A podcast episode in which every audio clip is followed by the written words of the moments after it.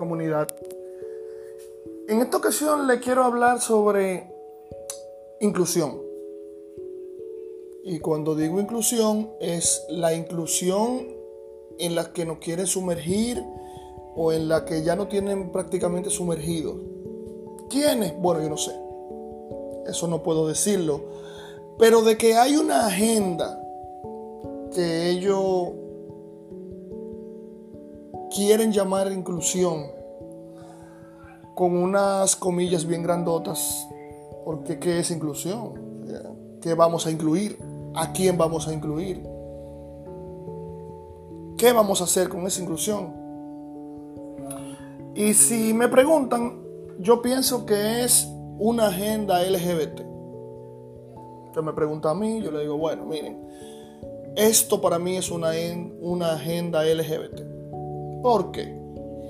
Porque cuando te mencionan el término inclusión, te están hablando de, de inclusión sexual, de género. Incluso auxiliándose de palabras que no existen. ¿Por qué yo tengo que sentirme incluido en eso? ¿O por qué yo tengo que dejar que usted me incluya? Si a mí sencillamente no me interesa. ¿Cómo es posible que uno se levante y desde que uno prenda las noticias, eh, los políticos, inclusión? Prende la TV, pones una serie, inclusión. Pones un video en YouTube, inclusión. Hables el periódico, impreso, inclusión. Las personas de influencia, inclusión. Los artistas, inclusión.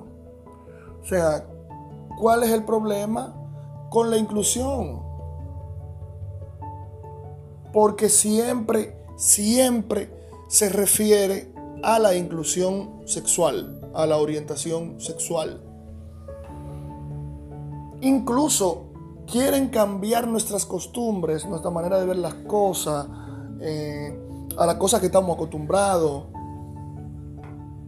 ¿Por qué? O sea, ¿cuál es, ¿cuál es la necesidad? ¿Cuál es el objetivo? ¿Por qué yo no puedo ver una serie? ¿Por qué yo no puedo ver dos series sin tener inclusión en ella? Y vuelvo y le digo, es inclusión con dos comas bien grandotas porque no hay ninguna inclusión. Es una agenda pura y abiertamente LGBT para los que no lo son. ¿Y cuál es la necesidad? ¿Cuál es el objetivo? ¿Cuál es la meta? ¿Cuál es el beneficio? Si hay un término para el masculino, que es él, y un término para el femenino, que es ella, ¿Por qué usted me quiere mezclar todo? ¿Y por qué usted me quiere hacer usar palabras que no existen? Intercalando unas consonantes que ni siquiera se mencionan, que no suenan y que son prácticamente impronunciables. ¿Por qué yo tengo que ser parte de esa inclusión que usted está promoviendo? ¿Por qué? A mí sencillamente no me interesa. Entonces cuando tú observas un ojo clínico, un ojo visor. Pero aquí, aquí, aquí te, están diciendo inclusión.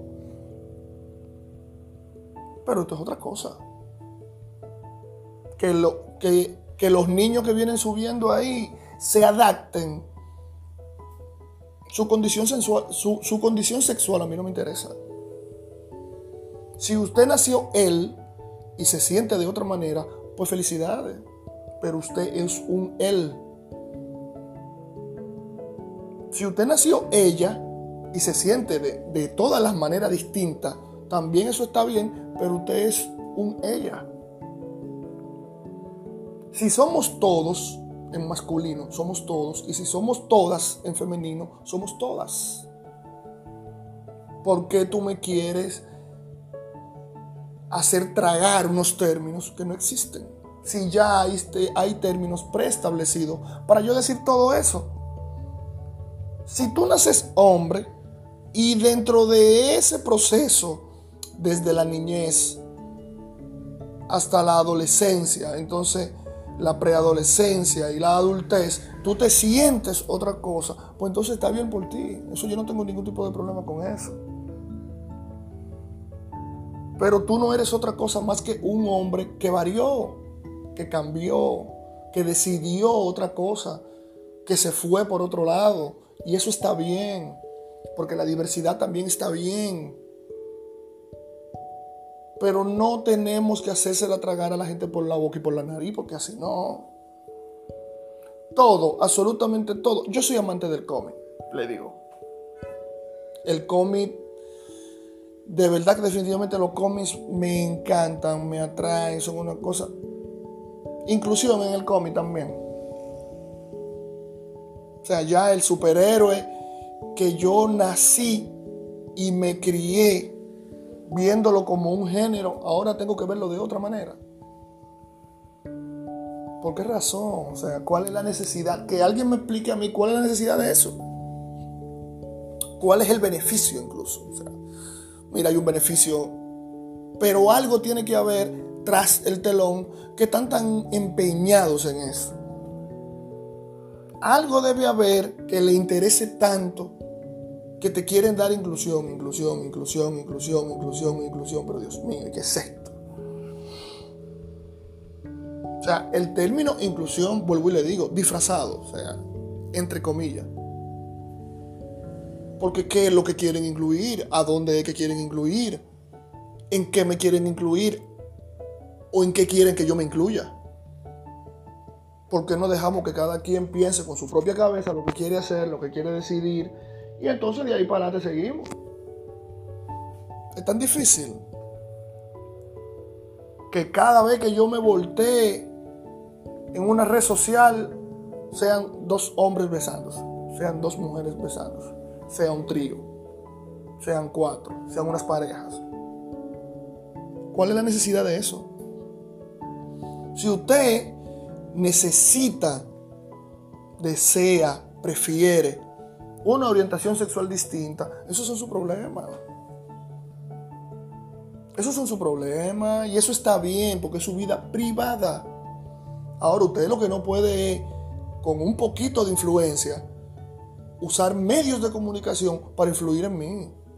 Eso no es necesario porque a ti no te debe interesar que yo pienso o no, que decido o no, mi vida privada, mi vida sexual, mi orientación, mi preferencia, mi selección. Eso no son cosas que son de su incumbencia.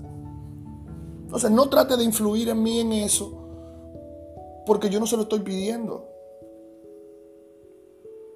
Entonces ahora mismo cada vez que uno se voltea, que mira para un lado o que mira para el otro, inclusión.